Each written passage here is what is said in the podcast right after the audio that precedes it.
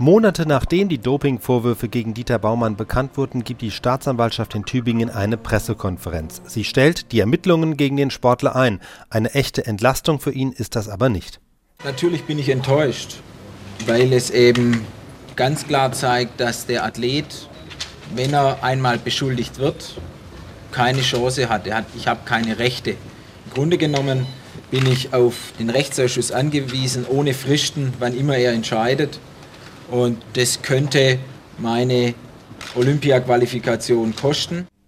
Dieter Baumann über die heutige Entscheidung der Staatsanwaltschaft Tübingen, die Akte Baumann endgültig zu schließen. Das Ermittlungsverfahren ist damit eingestellt, der Dopingverdacht von Baumann aber nicht genommen. Von der Pressekonferenz der Staatsanwaltschaft Tübingen berichtet Heike Otto. Die Zahnpasta des 5000 Meter Olympiasiegers enthielt das Dopingmittel Nantrolon. Ein Täter aber konnte nicht ermittelt werden. Außerdem stellte Ellinger klar, zum anderen war von Amts wegen und aufgrund mehrerer Anzeigen gegen Dieter Baumann über die Frage nämlich, ob uns Dieter Baumann gegebenenfalls mit seiner Anzeige einen Bären aufgebunden haben könnte und sich nur als, wenn Sie so wollen, ertappter Dopingsünder hier freischaufeln wollte. Zeugenschaftliche Erkenntnisse in diesem Zusammenhang haben sich nicht ergeben.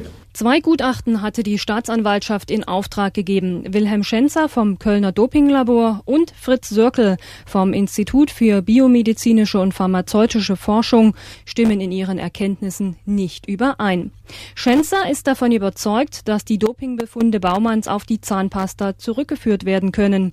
Sörgel nicht. Das heißt, Hans Ellinger? Dass aus den gutachterlichen Feststellungen keine gesicherten Schlussfolgerungen abgeleitet und gewonnen werden konnten, die für einen bestimmten Geschehensablauf über das angebliche Zahnpasta-Attentat zugelassen hätte. Insbesondere blieb und bleibt letztlich offen, ob das Vorbringen des Beschuldigten zu diesem angeblichen Zahnpasta-Attentat mit ausreichender Sicherheit zu widerlegen oder zu bestätigen ist. Dieter Baumann also bleibt dopingverdächtig. Es fehlen weiterhin entlastende Beweise. Den DLV-Rechtsausschuss von seiner Unschuld zu überzeugen, dürfte schwerfallen, meint der ermittelnde Staatsanwalt Rolf Kindsvater. Die Frage ist, welche Beweismechanismen sind im Verbandsrecht durch diese Athletenvereinbarung vorgegeben? Äh, muss der Herr Baumann seinen, seine Unschuld beweisen oder reicht es aus, dass er den Anscheinsbeweis, der durch die positiven Dopingproben mal gegeben war oder gegeben ist, äh, diesen in der Weise erschüttert, dass das Verbandsgericht sagt, wir können darauf praktisch kein Berufsverbot stützen, weil die, die zweijährige Sperre für den Herrn Baumann bedeutet in seinem Alter und in seiner Situation ein Berufsverbot.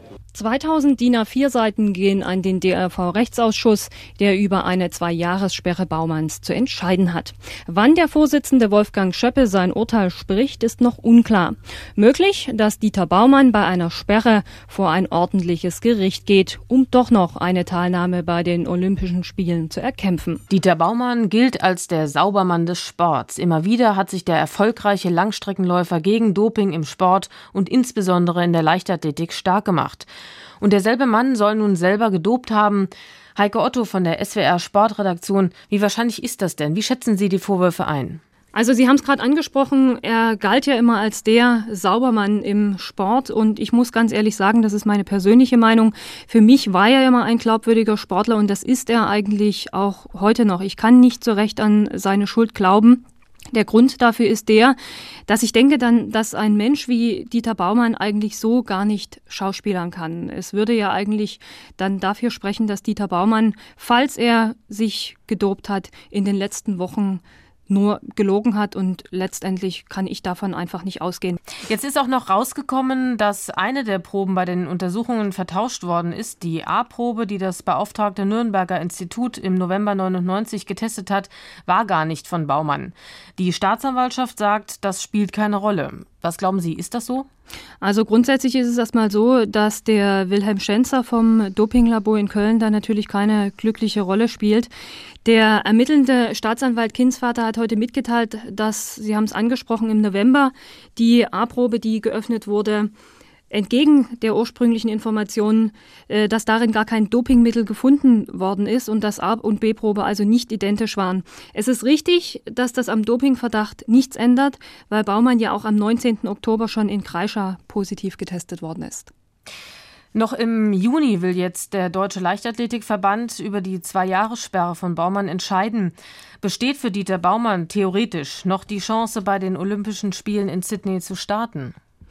Die theoretische Chance besteht schon noch, aber das ist eine, sagen wir mal, sehr theoretische Chance. Er könnte, wenn er zwei Jahre gesperrt wird vom DLV-Rechtsausschuss, vor ein ordentliches Gericht gehen. Das hat er im Prinzip auch angedroht und dann könnte er rein theoretisch noch seine Teilnahme bei den Olympischen Spielen erkämpfen. Ich denke mal, ich gehe davon aus, dass er vor ein ordentliches Gericht gehen würde in diesem Fall, weil es ihm in erster Linie eigentlich gar nicht mehr um den Sport geht, sondern natürlich auch um seine Glaubwürdigkeit. Kann man denn nach diesem aufsehenerregenden Fall etwas sagen zu den Auswirkungen auf die deutsche Leichtathletik insgesamt? Das ist sehr spekulativ, aber was glauben Sie, wird der Fall Baumann Folgen haben? Es ist im Moment schwierig zu sagen, weil man ja noch nicht weiß, wie dieser Fall Baumann ausgeht. Und es ist ja auch noch gar nicht sicher, ob er gesperrt wird, ob er nicht gesperrt wird. Und ich denke, da wird dann noch ein ganz großer Schwanz hinten dranhängen. Also sprich, wenn er nicht gesperrt wird, dann werden viele aufbegehren im deutschen Sport, diejenigen, die bereits gesperrt worden sind oder auch Sportler, die sagen, er wird in dem Fall bevorteilt. Also man müsste davon ausgehen, dass es einen großen Ost-West-Konflikt gibt, den es ja in den letzten Wochen schon gegeben hat. Sollte Baumann gesperrt werden, dann geht die Sache natürlich auch weiter, weil, wie angesprochen, er dann höchstwahrscheinlich vor ein ordentliches Gericht ziehen würde.